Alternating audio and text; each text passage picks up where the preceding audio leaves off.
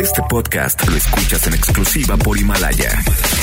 Si aún no lo haces, descarga la app para que no te pierdas ningún capítulo. Himalaya.com.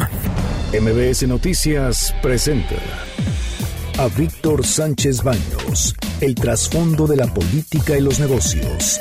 Comenzamos.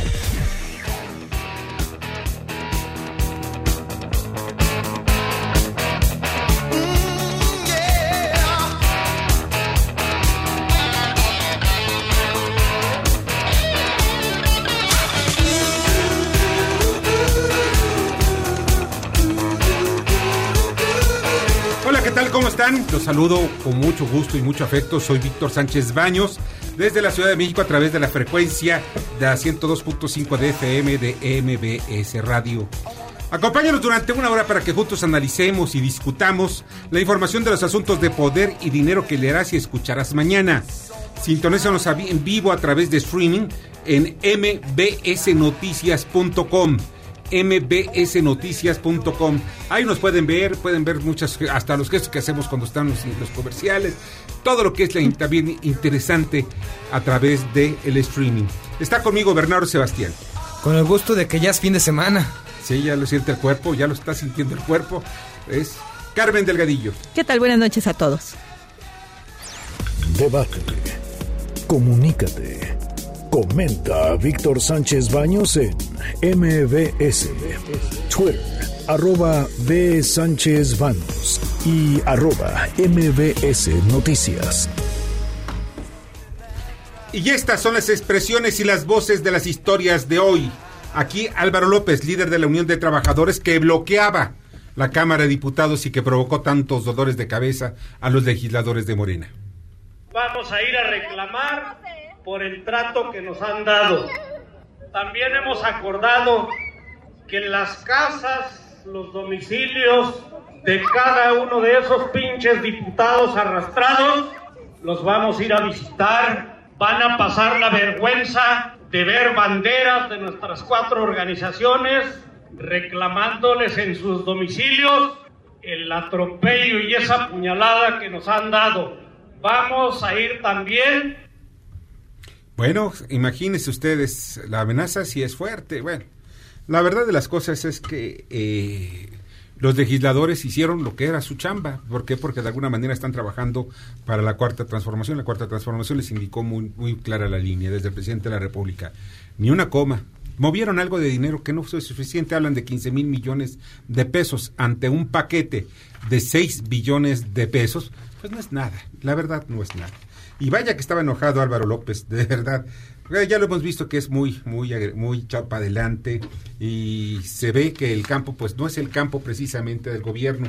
Sin embargo, muchos de los que son políticas sociales, o sea, darle dinero a la gente, pues sí, el, campo está, está como uno de los objetivos más importantes. Se preparan plantones, movilizaciones, no nada más en las casas de los legisladores, sino también algunas marchas. Y esto hay que ver que el, el pues el, la Cámara de Diputados sí estuvo supeditado el 100% al Poder Ejecutivo. Y mover miles de personas más, esto sin salir en defensa, esto es muy importante. No trato de salir en defensa de la cuarta transformación ni lo de los legisladores, pero una cosa sí es muy clara, mover mil personas, nada más mil, y son muchísimas más, necesita cuando menos por cada mil personas 60 autobuses, alimentos, y cada uno de ellos pues come, desayuno, come y cena, generalmente líquidos, agua, etcétera. Baños eh, movibles o de, estos que ya saben ustedes que colocan en todo eh, cuando hay este tipo de manifestaciones. Estímulos económicos, porque pues ellos no lo hacen de gratis, son manifestantes profesionales. Vamos a pensar que les den pues, a 200 pesos diarios. Ya son 200 mil pesos nada más de las percepciones. Más otros 100 pesitos entre transporte. Ya son 300. Estamos hablando de poco más o menos 300 mil pesos diarios para mantener un movimiento de este tamaño. Y si lo quieren más grande, pues imagínense ustedes, por cada mil son 300 mil diarios. 10 días que pasaron enfrente, 11 días que pasaron enfrente de, la Cámara de Diputados, estamos hablando de algunos millones de pesos. O sea, estamos hablando de una buena suma de dinero. ¿De dónde vendrá? Entonces, ¿cuánto costó el plantón que se hizo hace algunos años en Reforma? Bueno, pues también, eso hay que preguntarlo. Esta es la voz del presidente Andrés Manuel López Obrador que están en su derecho de protestar, que pueden hacerlo y que pueden acudir a la instancia que corresponde en lo legal. Nada más que revisen un poco los antecedentes, qué hacían ellos, pero ya se les olvidó cómo aprobaban el presupuesto, cómo destinaban el presupuesto a gastos superfluos. Si hasta tengo ganas de ir a poner una placa ahí en reforma, la estela de luz, monumento a la corrupción, y no sería levantar ningún falso, ¿eh? porque hay papeles de cuánto estimaron que iba a costar y cuánto terminó costando. Andrés Manuel, yo te acompaño, yo lo acompaño, el presidente de la República, ¿eh? la verdad. De verdad, yo durante muchos años estuve criticando lo del asunto de la estela de luz. Fue algo espantoso lo que hizo se hizo con la estela de luz. ¿Saben para qué era la estela de luz? Eso que pueden ver ustedes al principio que dicen que es una galletotota que está en, en la mitad, más en la entrada de Reforma, rumbo de Reforma Norte pues costó algo así como 90 millones de dólares al tipo de cambio de aquel entonces, 1.050 millones de pesos. Pero miren, aquí van las cifras, porque esto es importante también. Como dato, la construcción tuvo solamente 8.138 metros cuadrados de construcción. Esos mil y tantos millones de pesos eran por, eh, la mitad más bien, eran aproximadamente lo que iba a costar esa construcción de 34 mil, casi 35 mil metros cuadrados. O sea, Estamos hablando de que el 75% menos y el 100% más caro. Pero independientemente de eso, nada más lo que hizo Porfirio Díaz para el, para el centenario de la independencia de México. Construyó el Palacio de Bellas Artes lo que hoy es el casco del Monumento a la Revolución, eso que ven ahí en, la plaza del Monumento a la Revolución, bueno, eso iba a ser el Congreso, ese es el casco, la parte central. Hoy ya se convirtió como un monumento. Bueno, pero ahí queda, viene desde el porfiriato. Ustedes conocen el Palacio de Correos, que está en el centro, en lo que es ahora eje central. Bueno, es un palacio hermoso. El Palacio de Minería que está a la vuelta. Bueno, por si fuera poco, el Palacio de Bellas Artes y le sumamos además la columna de la independencia y la manera como dejó el paseo de la reforma, que eso es, no es invención de Porfirio Díaz, es invención de la esposa de Carlota, la esposa de, Maximiliano.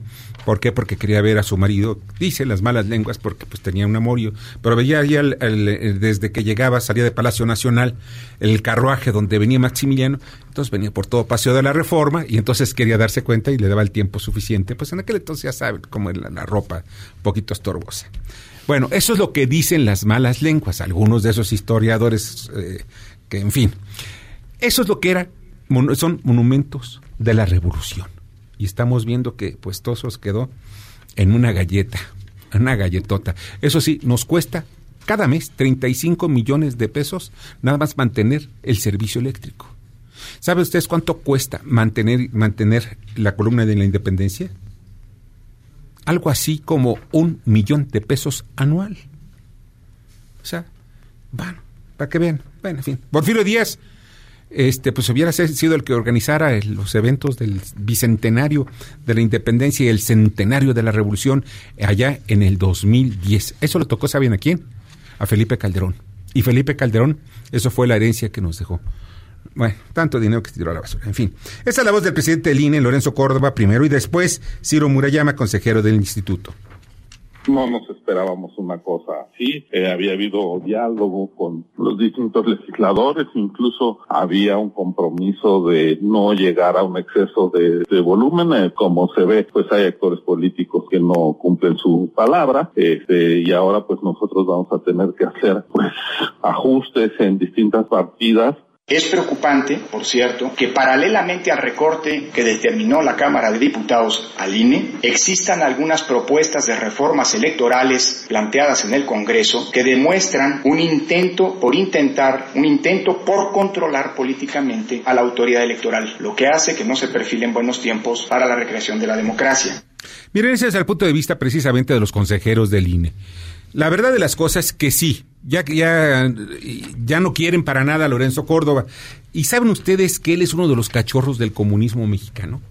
Lorenzo Córdoba, su papá, se llamó Arnoldo Córdoba.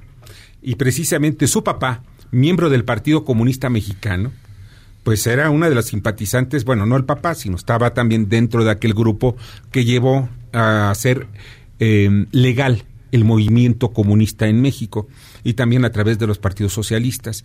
Y a partir de los años 70, con Luis Echeverría, pues abrió esa posibilidad. Arnoldo Córdoba, un militante del Partido Comunista.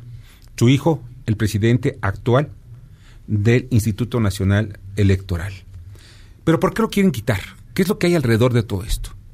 Muchas veces algunos pensaron que pues, eh, Lorenzo Córdoba había llegado al INE con el fin de pavimentar la llegada de Morena y de Andrés Manuel López Obrador a la presidencia. Pero todo hace indicar que no, todo hace indicar que al contrario, Lorenzo Córdoba es ahora un obstáculo para Morena en las elecciones del 2021. Pero vámonos a los otros órganos eh, eh, autónomos.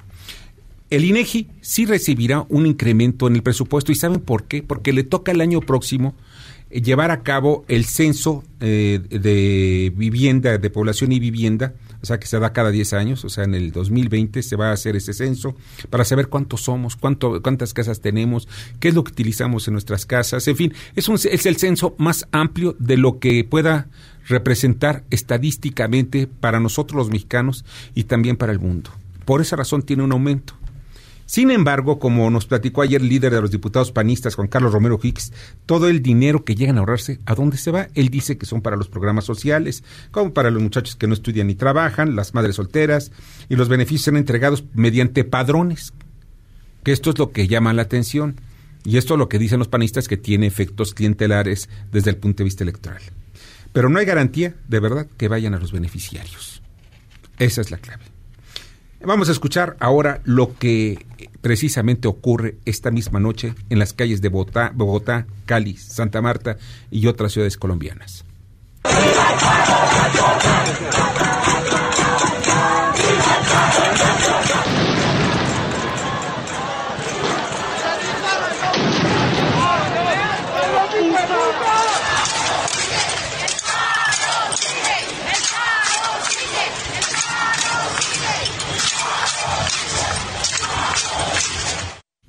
Miren ustedes, a 15 meses del gobierno del presidente de Colombia, Iván Duque, pues no ha logrado conquistar una parte de los colombianos y desde el 21 de septiembre, o sea, a noviembre, perdón, ayer, pues marcharon, hicieron muchas marchas, hubo represión por parte de, de, los militares y policías locales.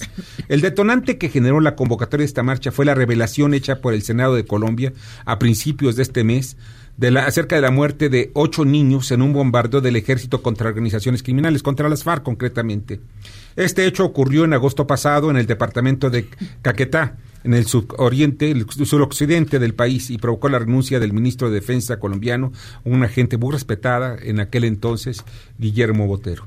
Otros factores son el aumento del desempleo en el último año, el aumento de los asesinatos de líderes sociales y algunas medidas económicas que han denominado como el paquetazo de Duque. El presidente colombiano dice, señores, no he mandado ninguna, nada, no he hecho nada, no he solicitado nada, no he enviado nada al Congreso para que ustedes se pongan nerviosos. Pero sin embargo se creó toda una idea que hay una movilización en ese sentido para hacer una reforma laboral y tributaria y que pues de verdad no ha llegado nada al Congreso pero sin embargo las redes sociales ya se movieron en contra del presidente, que es, por cierto, es eh, la antítesis de, los venezolanos. No son socialistas, son, son de derecha. Los síntomas son muy similares a lo que se vive en Chile. Una movilización también contra esos gobiernos de derecha. Y está la voz de Agustín Carstens.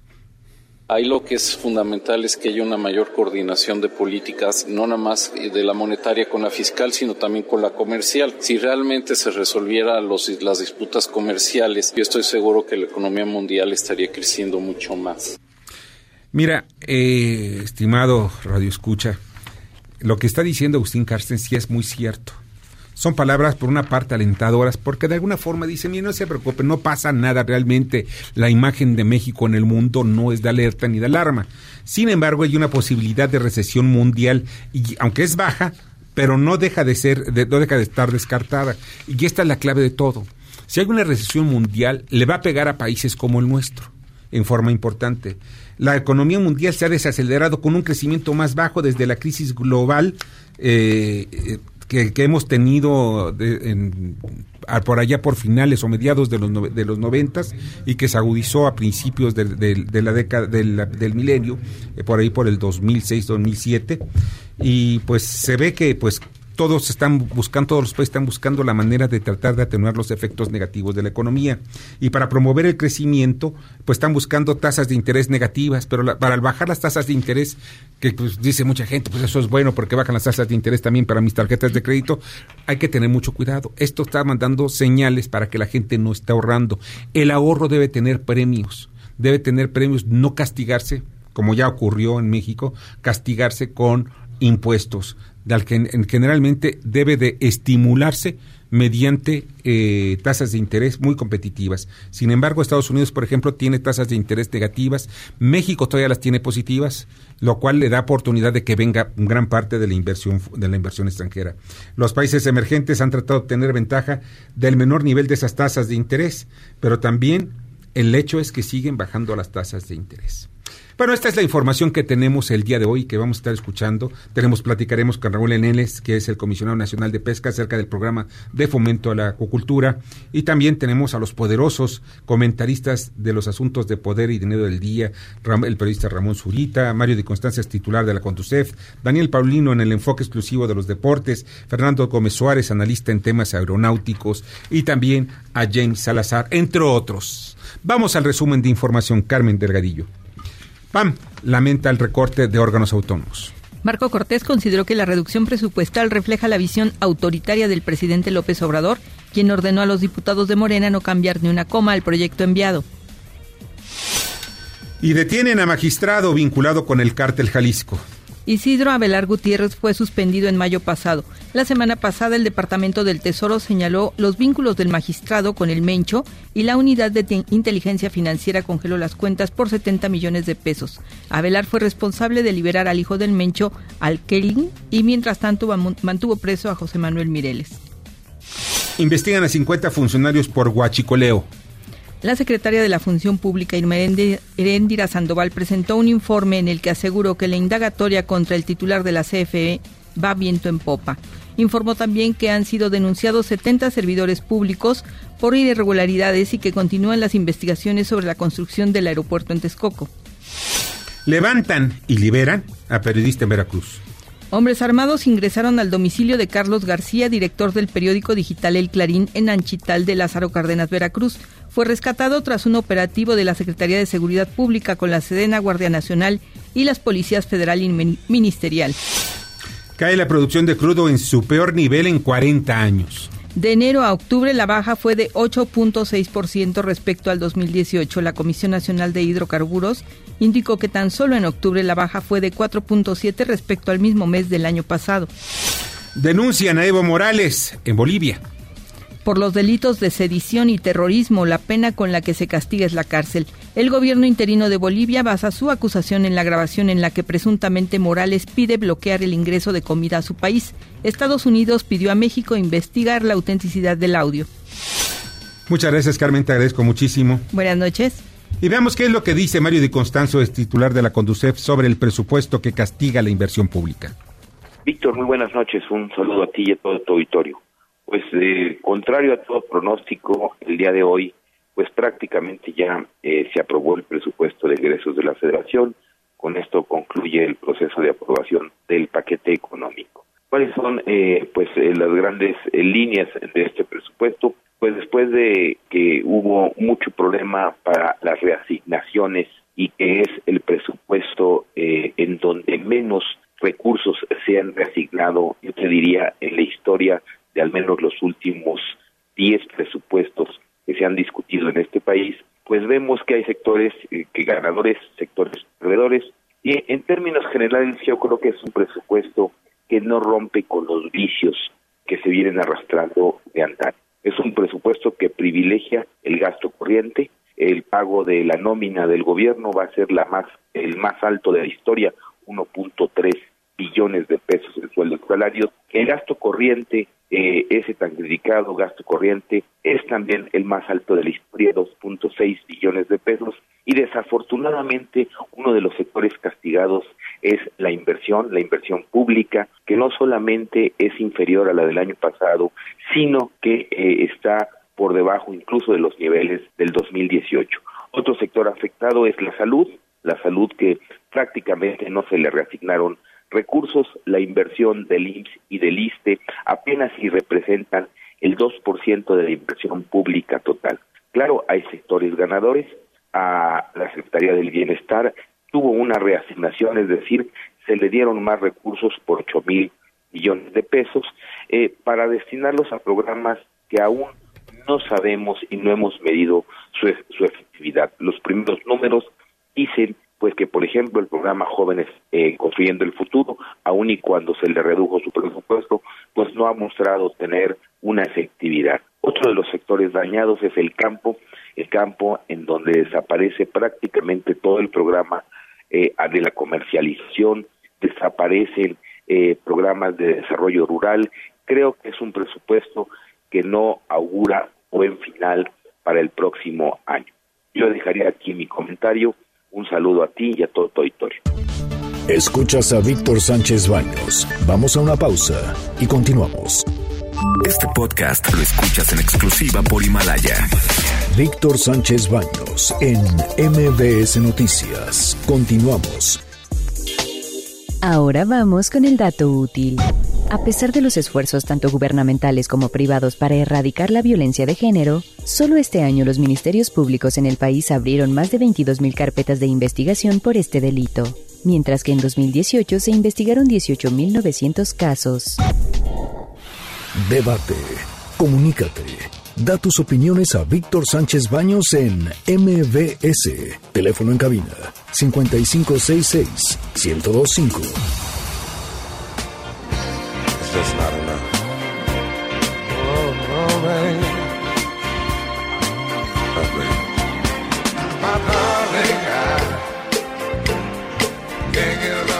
Bueno, de verdad es, discoteca todavía. Aquellos que vivieron esa época, eh, pues habían dado cuenta que, que era divertido. Vamos, en fin. Todos los tiempos son buenos, todos los tiempos son divertidos y disfruten ustedes. Y estaba viendo hace unos minutos un anuncio de Conadic.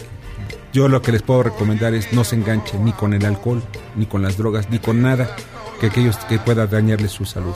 De verdad o la salud de los demás también, porque no nada más el persona que tiene problemas de adicción no nada más daña a su familia, perdón a ellos, sino también a su familia. Tómenlo en cuenta. Es, es mejor vivir en carne viva, en carne propia, todo. Miren, llegó una llamada telefónica y le voy a comentar. Adriana Díaz dice que el papá del INE, del, del INE no es Fernando Córdoba, era Arnaldo Córdoba y que fue su profesor en la UNAM en Derecho y nos dio les dio clase de teoría del Estado. No, yo dije que era Arnaldo. Arnaldo, eh, Arnaldo Córdoba yo lo conozco, lo conocí más bien porque ya falleció y varias veces lo entrevisté cuando él incluso fue este diputado. Y repito, fue miembro del Partido Comunista al cual yo lo entrevisté sobre eso, al igual que a otros, todavía me tocó ya los últimos años de vida de Demetrio Vallejo, y de otros líderes del, del, Partido Comunista y como mi actividad periodística me obligaba también a entrevistarlos, los entrevisté. Personajes que déjenme decirles, que no estaban buscando puestos públicos. Estaban, miren, estará equivocado, estarán equivocados desde mi punto de vista, pero son personajes que estaban ideológicamente convencidos y comprometidos. Que eso es lo importante.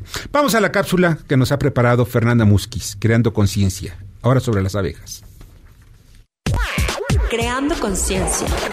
Yo soy Fernanda, Fernanda Musquiz. Abejas. Los antófilos, o mejor conocidos como abejas, tienen su raíz de la palabra antofilia, que significa amante de las flores. Las abejas son insectos herbívoros extremadamente sociales que viven en colonias y se establecen en enjambres organizados en una estricta jerarquía de tres rangos sociales la abeja reina, los zánganos y las abejas obreras. Habitan en todos los continentes excepto en la Antártida y es de los insectos más antiguos. Se sabe que está en nuestro planeta desde hace más de 30 millones de años y se conocen más de 20.000 subespecies de abejas. Solamente 7 de todas estas producen miel. Viven alrededor de 5 años y una sola abeja suele visitar 7.000 flores al día. se necesitan 4 millones de visitas para producir un solo kilo de miel. Al igual que las mariposas, son insectos polinizadores, por lo que tienen una función esencial para el equilibrio de la naturaleza. Ellas contribuyen activamente a la supervivencia de muchísimas especies de plantas que se reproducen gracias al transporte de polen que llevan a cabo estos pequeños animales al alimentarse de su néctar. Más del 75% de los cultivos alimentarios del mundo dependen de la polinización. Son indispensables para conservar la biodiversidad y sirven para indicar la salud de los ecosistemas locales. ¿Ahora entiendes por qué es de vital importancia protegerlas y conservarlas? Acompáñame en la siguiente cápsula para conocer a un polinizador más. ¿Puedes adivinar cuál es? Ya sabes que puedes seguirme en mis redes como Oshelka. Muchas gracias, Fernanda, te agradezco muchísimo. Y sí es cierto, miren, hay que cuidar las abejas. Si desaparecen las abejas, puede desaparecer incluso la alimentación de los humanos. Cuidado, ¿eh? Cuidado. Es muy importante el tema de las abejas. Miren, tenemos cinco pases dobles para el sábado y cinco pases dobles para el domingo. Para el sábado es para ver la obra Descompuestos, Relatos Únicos de Gente Común de, de la compañía Los Conjurados Teatros. Esto va a ser precisamente cinco pasos para mañana, son dobles, pueden llevar a su pareja o a quien ustedes quieran, ¿no? De, mañana sábado. Él es a las 13 horas, a la una de la tarde, en el Teatro Benito Juárez, allá en Villalonquín, en la colonia Cuauhtémoc. Y tenemos otros cinco pases dobles, pero estos son para el domingo, para la obra Juan y la Muerte de la autoría de César Chagoya, es de la compañía también de Cortejo de Producciones. Esto también será a la una de la tarde en el Teatro Sergio Magaña. Esto es en Sor Juana Inés de la Cruz, 114 en la colonia Santa María la Ribera. Esto es por el Metro San Cosme. Ya saben ustedes, son 10, en total son 10 pases dobles, 5 para el sábado, 5 para el domingo. Hablen ustedes a los teléfonos que ya van, escuchan ustedes en cabina, es el 51 66 1025. 5166 1025. Y vamos, eh, tenemos la información ya, ya está en la línea telefónica. Angélica Melín, reportera de MBS sobre la aprobación del, del presupuesto de egresos de la Federación. Víctor, gracias. Muy buenas noches. Te saludo con mucho gusto a ti y al auditorio. Así es, entre protestas, acusaciones por cobro de moches entre la mayoría y la oposición en la Cámara de Diputados y con la notoria ausencia del PAN, así como 11 días de bloqueo de organizaciones campesinas y sociales al recinto, la Cámara de Diputados aprobó el presupuesto de egresos del 2020, obligados a reunirse en una sede alterna ante el bloqueo al Palacio Legislativo y dando un salto en el tiempo, ya que la sesión durante la cual se aprobaron los egresos. Fue la del pasado 6 de noviembre, los diputados determinaron que el gasto para 2020 será de 6 billones de pesos, 105 mil millones de millones. El presidente de la Comisión de Presupuesto, Alfonso Ramírez, destacó los elementos de austeridad y el tope salarial a los altos funcionarios. Hoy ejercimos la facultad constitucional para que sea la Cámara la que establezca los niveles salariales que deben ganar la totalidad de los funcionarios. Por primera vez, los senadores y los diputados ganaremos lo mismo. Se quitarán todos los seguros y por primera vez nadie ganará más que el presidente de la República. Los diputados reasignaron más de 20 mil millones de pesos. Los que ganaron en este proceso fueron los programas insignia del Ejecutivo Federal como las pensiones para adultos mayores, Sembrando Vida y obras como Santa Lucía y la refinería de Dos Bocas.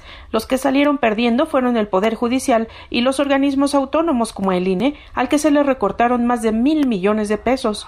En el debate, las acusaciones por el tema de los moches fueron de ida y vuelta. Habla el diputado del PRI, Fernando Galindo. ¿Por qué estamos aquí obligados por una mayoría a violar la Constitución.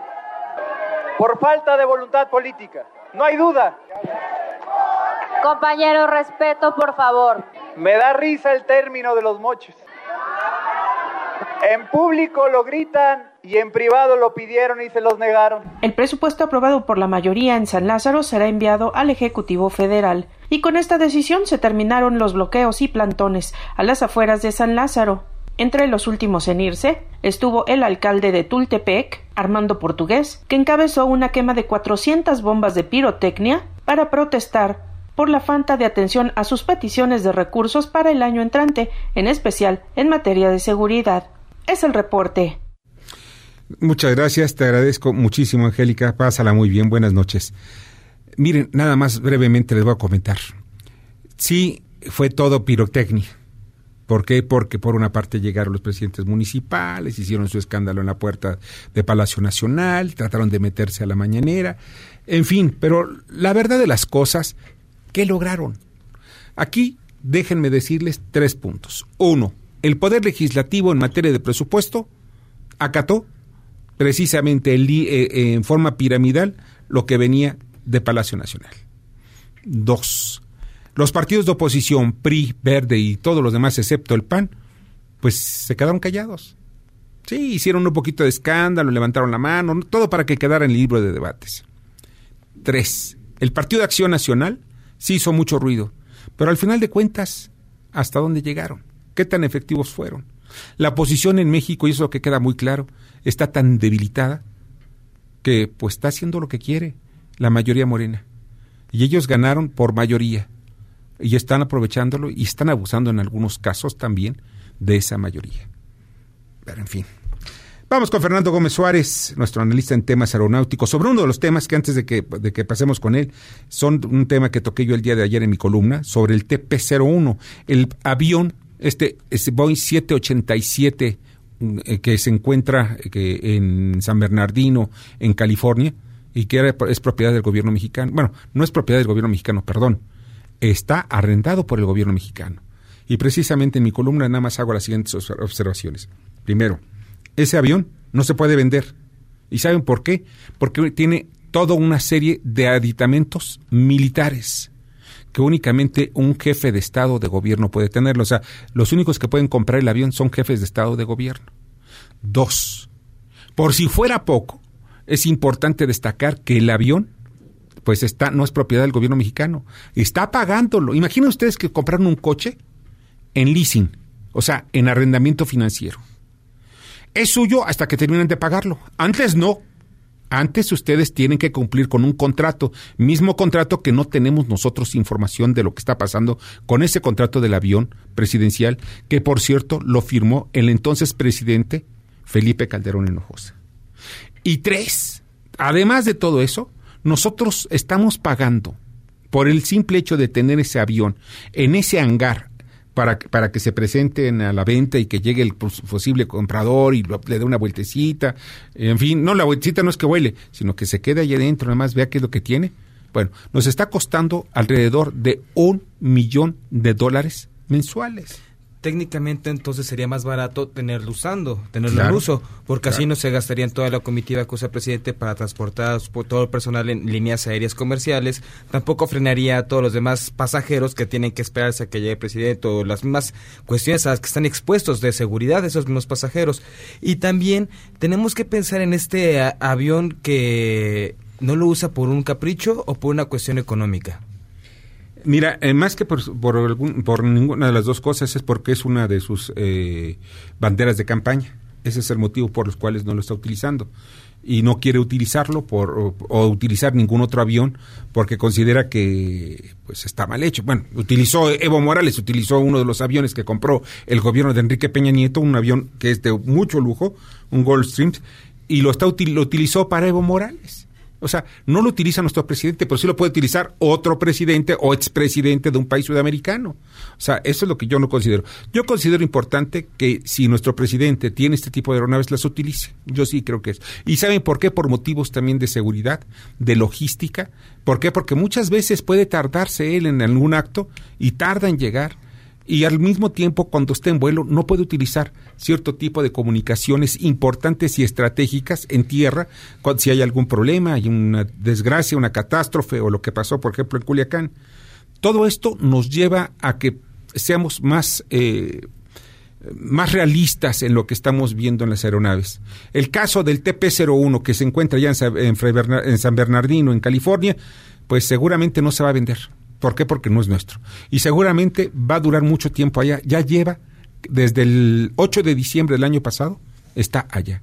Y estamos pagando ya alrededor de unos 8 o 9 millones de dólares, nada más por tenerlo allá. Y lo que es peor, si no se utiliza el avión, el avión se echa a perder. O sea, está deteriorándose. El avión debe ser utilizado, debe estar volando, los aviones son hechos para volar, los motores están hechos para volar, tienen que estar utilizándose constantemente. Y aunque no se use, tiene que recibir el mantenimiento periódico por cuestiones de seguros. O sea, aunque el avión esté en tierra, tiene un costo también de operación. Ah, sí, claro, tiene un costo de operación, por eso estamos hablando de ya de muchos millones, de más, de casi 150 millones de pesos que nos ha costado. Muchísimo más de lo que ha costado, pues, eh, los boletos de avión del presidente de la República, de la gente que viaja con él, incluso de los equipos de, de, de avanzada. Porque el presidente no viaja solo, ¿eh? Y también el costo que ha sido para los medios que cubren, porque también la fuente periodística cubría al presidente directamente en el avión Pero ¿sabes algo? Pagaban. O sea, los medios pagaban precisamente sus viajes, sus viáticos, los hoteles, todo, todo, el transporte. Los medios lo pagan. O sea, no es un gasto. Al final de cuentas, es nuestra obligación como medio, pues ir hasta donde está el presidente, porque es la nota, y no podemos hacerlo a través de corresponsales. Pero en fin, vamos con Fernando Gómez Suárez. ¿Recuerdan ustedes el avión presidencial que nuestro mandatario, Andrés Manuel López Obrador, anunció sería vendido para ayudar a sectores pobres de la población? Hace ya casi un año que el avión TP-01 Benito Juárez está a la venta y nada. El TP-01 es un avión personalizado con salas de juntas, dormitorio, cocina y capacidad para 80 pasajeros, 42 de estos para elementos de seguridad y prensa, 10 de tripulación y 28 para comitiva. 80 pasajeros contra 600 que suele transportar este tipo de aviones de la fabricante Boeing 787 MAX. Desde el 2 de diciembre del año pasado fue enviado a San Bernardino, California, allá en la Unión Americana. El arrendamiento financiero de este avión de todas formas se ha venido pagando a un costo de 450 millones de pesos por año. Pero hay otras 71 aeronaves más, algunas de ellas ya obsoletas pero que aún pueden seguir operando. Muchas se están oxidando allá en la base aérea de Santa Lucía. Otros, como el avión Gulfstream adquirido en 2015, fue utilizado recientemente por la Defensa Nacional para traer a México al expresidente boliviano Evo Morales. El TP-01 es imposible venderlo ya que está en arrendamiento. Alguien llegó a ofrecer 100 millones de pesos por él cuando su precio es de cerca de 300 millones por la enchulada provista mediante adquisición en el gobierno de Felipe Calderón, pero utilizado por Peña Nieto y cancelado por la 4T. Los demás aviones se pueden vender sin problema. El punto es quién compraría aviones que están varados, sin licencias operativas, con daños estructurales por abandono, pues mantener esas unidades debe costar mucho dinero para tenerlos en tierra en perfectas condiciones. 450 millones de pesos por año solo por pago anual del avión presidencial. Añada usted los costos por el hangar y los servicios de promoción allá en Estados Unidos. Como ve usted, sale más caro el caldo que las albóndigas. Alguien de nueva cuenta no le dijo oportunamente al presidente López Obrador cuál era la situación real cuando el anuncio parecía ser una decisión correcta por los dispendios del poder de antaño. Resultó al revés. Les invito a hacer cuentas. Buenas noches. Escuchas a Víctor Sánchez Baños. Vamos a una pausa y continuamos. Este podcast lo escuchas en exclusiva por Himalaya. Víctor Sánchez Baños en MBS Noticias. Continuamos. Ya regresamos con el dato inútil. En 2015, el Estado de México se convirtió en la primera entidad en emitir una alerta de género que actualmente tiene 11, Oaxaca tiene 40, Durango 16, Michoacán 14 y más recientemente la Ciudad de México se unió a la lista. En total, 18 entidades cuentan con diversas alertas de género. Debate. Comunícate.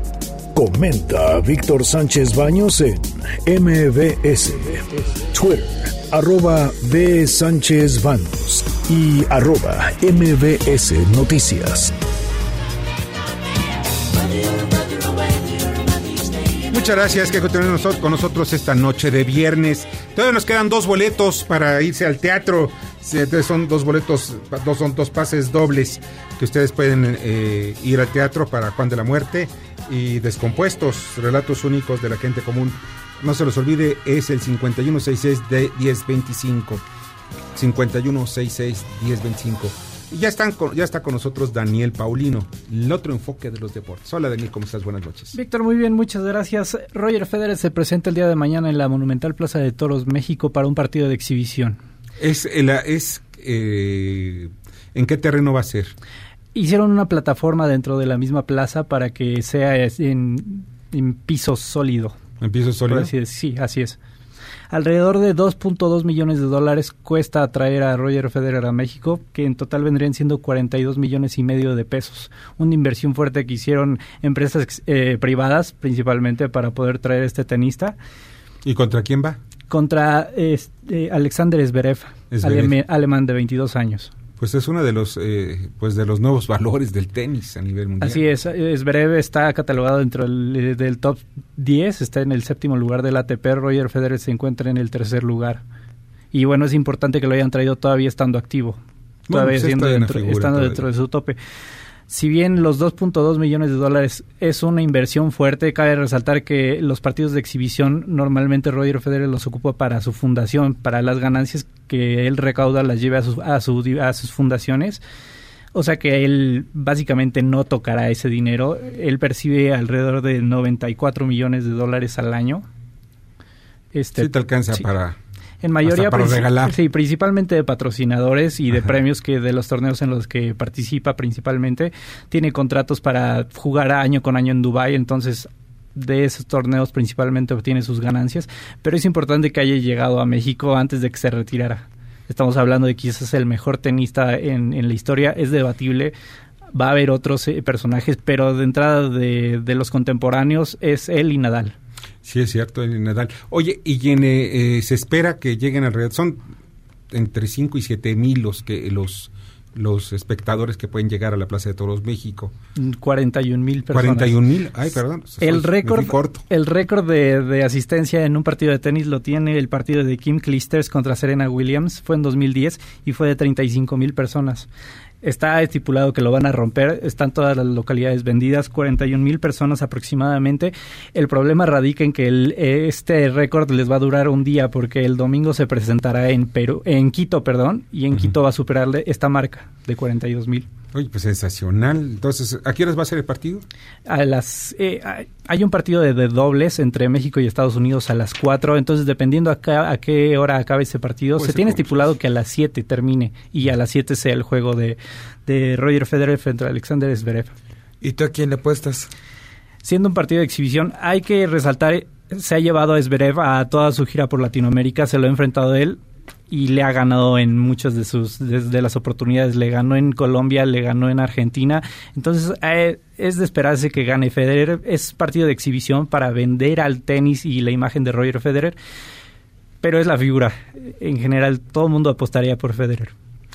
Oye, pues sensacional. Vamos a estar pendientes del, partido de tenis. Me imagino que lo van a televisar también. Sí. Sensacional. Oye, Daniel, pues te agradezco muchísimo que hayas estado con nosotros a ti, Víctor, muchas gracias. Que la pases muy bien. Buenas noches. Vamos con James Salazar en su análisis económico y bursátil. Víctor, buenas noches. Eh, los mercados financieros en México concluyeron la jornada de hoy viernes con resultados eh, ligeramente positivos.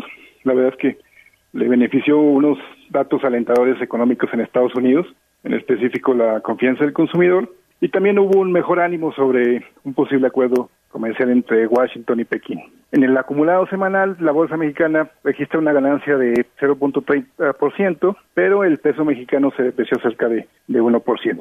Las idas y venidas de la guerra comercial entre China y Estados Unidos volvieron a marcar una semana más los ritmos de los mercados la falta de, concreción en cuanto al acuerdo parcial que ambos países habían planteado firmar eh, inicialmente este mes de noviembre. La verdad es que desde la famosa tregua que se firmó a finales de octubre, se pensaba que pues si no pasaba de noviembre para la firma, pero pues no, no ha sucedido, así como hay una subida de aranceles programada para el próximo 15 de diciembre por parte de Estados Unidos, que todavía no ha sido ni aplazada ni, ni anulada, pues ha, ha terminado pesando en el ánimo de los inversionistas.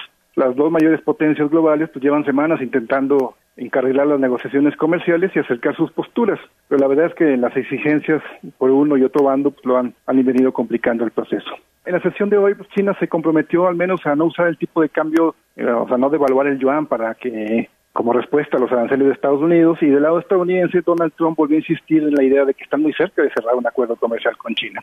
La verdad es que así vamos a estar eh, al son de, las declaraciones de, de ambas partes y esta va a ser la tónica de los mercados financieros para los siguientes días, incluso esto se puede prolongar por, por semanas. Con relación al, al TEMEC, pues, se ha complicado, la verdad que el, Congreso estadounidense pues, termine ratificando el acuerdo bilateral. Hay dudas de que esto pueda suceder antes de que concluya el 2019. cada vez más las voces parecen encaminadas a que, a que esto se va a prolongar hasta el, hasta el 2020 y esto tampoco pues ayuda a los, a los mercados.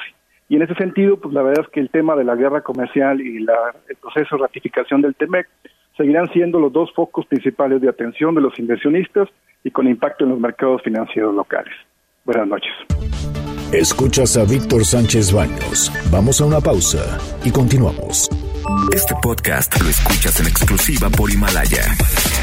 Víctor Sánchez Baños en MBS Noticias. Continuamos. Continuamos con el dato feo. De enero a septiembre de 2019 se registraron alrededor de 640 feminicidios en el territorio nacional. Ecatepec, Naucalpan, Chilpancingo, Ciudad Juárez y Chihuahua son los municipios con más víctimas. Facebook, Instagram y LinkedIn.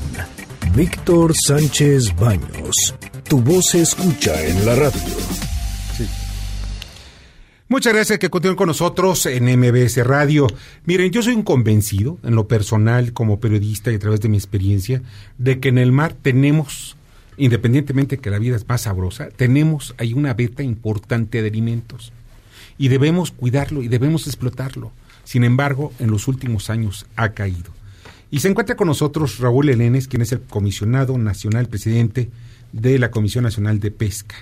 Hola, ¿qué tal Raúl? ¿Cómo estás? Raúl, muy buenas noches, te agradezco muchísimo que estés con nosotros en MBS Radio. Uno de los factores que considero y de las áreas más importantes de la producción pesquera definitivamente es la acuicultura. La pero también es fundamental ver qué es lo que alrededor hay de, este, eh, de, de, la pesca. Me gustaría muchísimo que me dijeras cuál es tu opinión acerca de la, del desarrollo de la pesca en México y cómo nos encontramos a comparación incluso de la competencia que puede ser incluso descarnada como, como es de Asia. Estamos eh, a punto de cerrar el primer año eh, de esta nueva administración, el gobierno del presidente Andrés Manuel López Obrador. Antes de iniciar eh, en esta administración teníamos un diagnóstico general, tanto los expertos como los diagnósticos que nosotros mismos hacíamos, como los mismos sectores productivos eh, nos compartían acerca de las eh, necesidades, las fortalezas y los retos que tenía tanto el sector pesquero como el sector acuícola en México. Sin embargo, al paso del, del, tiempo y un año, que este año ha sido muy enriquecedor para nosotros eh, en cuanto a poder eh, revisar en los hechos, en, en la vida real, eh, cómo está la actividad pesquera y, y, apícola en México, pero también ver cuáles son los retos y cuáles son las posibilidades que, que podemos empujar para que este sector o se estabilice o, se, o mejore eh, y se convierte en un pilar importante para la administración del presidente Manuel López Obrador y explotar de manera... ¿Cuánto disminuido el presupuesto de hace 30 años a la fecha? Hace 30 años había... Este... había también muchos recursos. Sí, había el presupuesto, el dato lo tengo, pero obviamente eh, estamos hablando que la Secretaría de Pesca era una entidad mucho, muy poderosa, había inversión pública muy fuerte, el gobierno mexicano eh, proveyó, financió, por ejemplo, las primeras flotas, las grandes flotas que actualmente están todavía navegando, tienen 30 o más años de antigüedad. La flota camaronera, por ejemplo, que es la flota más social, la, la, era el icono de la producción nacional en aquel sí. tiempo.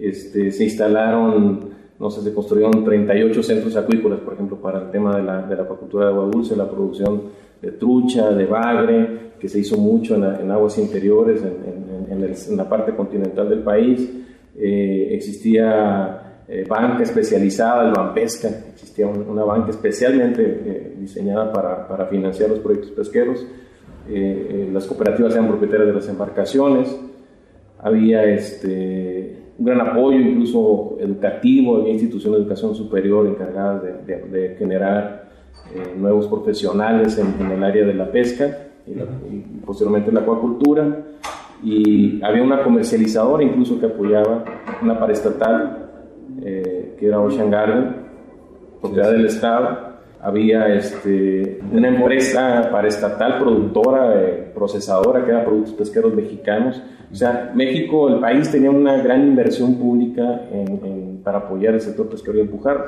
Y hay mucho por desarrollar en, en aguas medias y aguas profundas, no, no se diga más. ¿no? Para recuperar ese terreno que se necesita, obviamente, más recursos Sí, Pero, ¿cómo lograrlos? Sí, eso es para una visión eh, de alguna forma eh, ambiciosa en el sentido de poder explotar nuestros recursos eh, en toda su, dimensión. Obviamente se requieren inversiones muy grandes, tanto de la iniciativa privada como quizá del gobierno, porque se requiere otro tipo de, de flotas para trabajar en ese tipo de aguas.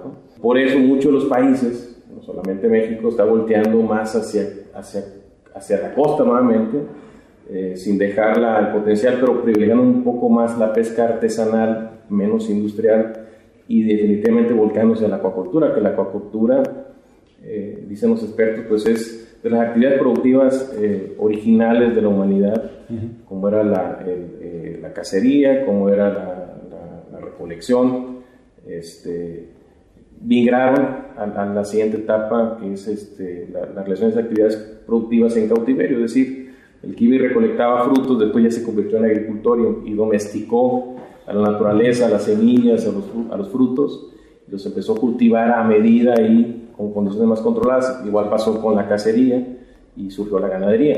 En el caso de la pesca se decía, bueno, ¿por qué seguir solamente yendo a, cazar, como dicen los pescadores, van de cacería al mar, a, a capturar lo que hay, cuando en cautiverio se puede crear se puede sembrar, se puede cultivar lo que se requiere. Y en México es rentable. Hay mucho rentable. Ahí surgió el tema de la, de la acuacultura hace ya varios años, pero en los últimos 10 años ha ido creciendo muchísimo en todo el país. La acuacultura tiene camarón, langostino, bagre, trucha, ¿qué más? Teóricamente, toda especie marina podría ser cultivada en cautiverio. Hay algunas especies obviamente mucho más delicadas que otras. Que, Hasta la langosta. Que, exactamente y los moluscos bivalvos y las especies de agua dulce que también son, son muy, ha ido creciendo mucho el mercado de las especies de agua dulce. Y la buena noticia de este crecimiento es que además de que podemos hacerlo de manera más controlada, con condiciones este, más sustentables, eh, podemos tener y, planificar la producción. La competencia, y esto lo vemos también en nuestras aguas territoriales y patrimoniales, con otro tipo de embarcaciones piratas que vienen fundamentalmente de Asia, fin, y de otros países centroamericanos, ¿qué tanto le pega al mercado, a la producción de pesquera en México? Sí, hay una gran cantidad, un fenómeno a nivel mundial, de hecho no solamente privativo de México, es la pesca ilegal no registrada. Hay una gran, ahí sigue habiendo mercado negro desafortunadamente en todo el mundo donde, donde una gran cantidad de lo que se captura no se registra, no se factura, no, hay, no pasa por el procedimiento normal de comercialización y, las flotas internacionales también participan en, esa, en ese mercado. Eh, obviamente eh, participan mucho, principalmente en, los, en, los, límites exteriores de las aguas patrimoniales. En las costas obviamente no sucede. Ahí tenemos otro tipo de fenómenos, pero hay una tendencia también a compararnos con otros países en cuanto a, a los volúmenes de producción. México tiene condiciones diferentes a otros países. Es algo realmente mucho, muy muy este, impactante, eh, porque se habla mucho de, de esa obsesión de la exportación y la exportación y la exportación. Cada vez los mercados internacionales son más, son más exigentes, hay mucha más volumen de producción. Y más competencia. El camarón mexicano hace unos 30 años era, un, era oro molido, o sea, era, era el oro blanco, tenía precios eh, fabulosos en el mercado internacional. Ahorita ha crecido el camarón de acuacultura tremendamente en todo el mundo, sí. Eh, no nada más en, en América se piensa que si no hay mercado internacional estamos en desventaja con respecto a los productores pesqueros. Pero el, ejemplo más paradigmático es la industria tunera mexicana, una de las industrias más poderosas del mundo, sí, de las más importantes en América Latina, en América, perdón, que ellos eh, fueron este, sometidos a un embargo eh, doloso, mañoso de parte de los Estados Unidos, ratificado, y que sin embargo encontraron en el mercado nacional la solución a su problema. La, industria más poderosa que tenemos en México vive exclusivamente del mercado nacional y no se da abasto, no le alcanza la producción. Tienen que importar atún. O sea, esa es la importancia del mercado nacional, la fuerza que tenemos como mercado, este, que podemos encontrar en México soluciones, como bien dice el presidente, los problemas de México se pueden solucionar en México y dejar de estar buscando modelos japoneses, en Asia, modelos en Europa, cuando el mercado nacional nos da para, para, poder hacer muchas cosas y crecer muchas cosas. Raúl, pues no sabes cuánto te agradezco que hayas estado con nosotros. Gracias igualmente, Víctor. Muchas gracias, Raúl Elenes Angulo, comisionado presidente de la CONAPESCA. Y miren ustedes también, por otra parte, rápidamente les informo que reportan tres muertos en la explosión de un coche bomba en Santander, en Colombia. Esto derivado también de las, de las manifestaciones que se están dando. Miren los riesgos que existen. Vamos a las columnas político-financieras que leerán ustedes mañana en los periódicos diarios de la Ciudad de México. Ovaldo Díaz. Víctor, buenas noches. Mañana en los vasocasos que se imprimen en La Razón hablamos del presupuesto para el año 2020, que deja muchos vacíos. Para las fuerzas sociales estarán contentas, pero también muchos campesinos, eh, pequeños empresarios cuestionan cómo se repartió los dineros. Ahí va a haber problemas, van a continuar sobre todo en un año que se prevé que no hay crecimiento. Un abrazo, Víctor. Muchas gracias, Ovaldo. Y mañana pueden leer en mi columna de Estado por Estado en el Heraldo de México, pues un análisis que hago sobre Nuevo León, Sinaloa, Jalisco, Colima, Aguascalientes, Tabasco, eh, Estado de México y Metepec, donde por cierto no quieren a la policía, la Guardia Nacional. Y pues vamos a ver qué es lo que nos comenta hoy Arturo Trejo en sus crónicas de banqueta. La campana castigada de la Catedral Metropolitana. Son más de 35 campanas las que están en la Catedral Metropolitana y cada una tiene su historia. Y hoy hablaremos de la campana castigada. Dicen que provocó la muerte de un campanero. Don Polo era el campanero de los años 40 y no se daba abasto a la hora de hacer replicar las campanas. Justo a las 12 del día, hora en que tenían que hacerse sonar todas, y para ello pedía la asistencia de algunos jóvenes. En 1943, al estar girando, la estaba tocando un campanero inexperto, un joven de 18 años, que desgraciadamente no pudo salir a tiempo y fue golpeado con el contrapeso de la campana en su cabeza. Con el puro golpe, el muchacho murió. Durante el funeral, los canónigos de la catedral decidieron hacer un ritual para castigar a la campana. Le quitaron el badajo y la amarraron, además de pintarle una cruz, en señal de que esta campana había causado la muerte de un campanero. Más de 50 años fueron los que permaneció sin tocarse, y fue hasta el año 2000, durante el jubileo, que el cardenal Norberto Rivera ordenó que se le retiraran las sogas y que se tocara nuevamente. Ahora esta campana de bronce y estaño, la castigada, de casi dos toneladas de peso, solo se toca en algunas ocasiones. Por el tiempo, ahora el contrapeso ya no sirve, el badajo está roto y parte de ella está fracturada. Yo soy Arturo Trejo, de Crónicas, de Banquete. Muchas gracias, te agradezco muchísimo, de verdad, Arturo, que hayas participado con nosotros. Y rápidamente me los comento. Saben ustedes que hoy en día todos tenemos una historia que contar. Y esto es importante. Y lo mejor para hacerlo es Himalaya, una aplicación de podcasts que es líder en el mundo y llega a México. No tienes que ser influencer para convertirte en un podcaster. Descarga la aplicación Himalaya, abre tu cuenta en forma gratuita y listo comienza a grabar y publica tu contenido. Crea tus playlists, descarga tus podcasts favoritos y escúchalos cuando quieras y como quieras, sin conexión. Encuentra todo este tipo de temas con como tecnología, deportes, autoayuda, finanzas, salud, música, cine, televisión, comedia, en fin, todo lo que tú quieras está ahí para hacerte sentir mejor. Ahora solo tiene, solo aquí encuentras con nosotros, ahí en, en Himalaya, todos nuestros podcasts de Exa FM, de MBS Noticias, La Mejor FM y Globo FM. Ahora te toca a ti. Baja la aplicación para iOS y Android o visita la página himalaya.com y la aplicación, esta aplicación de podcast que es la más importante del mundo y para México. Pues ya nos vamos, ya nos vamos. Les agradezco muchísimo que hayan estado con nosotros. Bernardo Sebastián, muchas gracias. Pase muy buena noche y tómenlo con calma este fin de semana. Este fin de semana, ya saben, con calma. Tome con calma. Daniel Paulino. Buenas noches, buen fin de semana. En la producción, Jorge Romero. En la jefatura de información, Carmen Delgadillo. En la asistencia y redacción, Fernando Moxuma. En los controles, Michael Amador. Eh, no juega la América, por cierto, pero ojalá y, y logres tus objetivos. Soy Víctor Sánchez Baños. Les deseo que pasen un fin de semana extraordinario. Las opiniones vertidas en este programa son única y exclusivamente de estricta responsabilidad de quien las expresa. MBS Noticias presentó a Víctor Sánchez Baños, el trasfondo de la política y los negocios. Este podcast lo escuchas en exclusiva por Himalaya. Si aún no lo haces, descarga la app para que no te pierdas ningún capítulo. Himalaya.com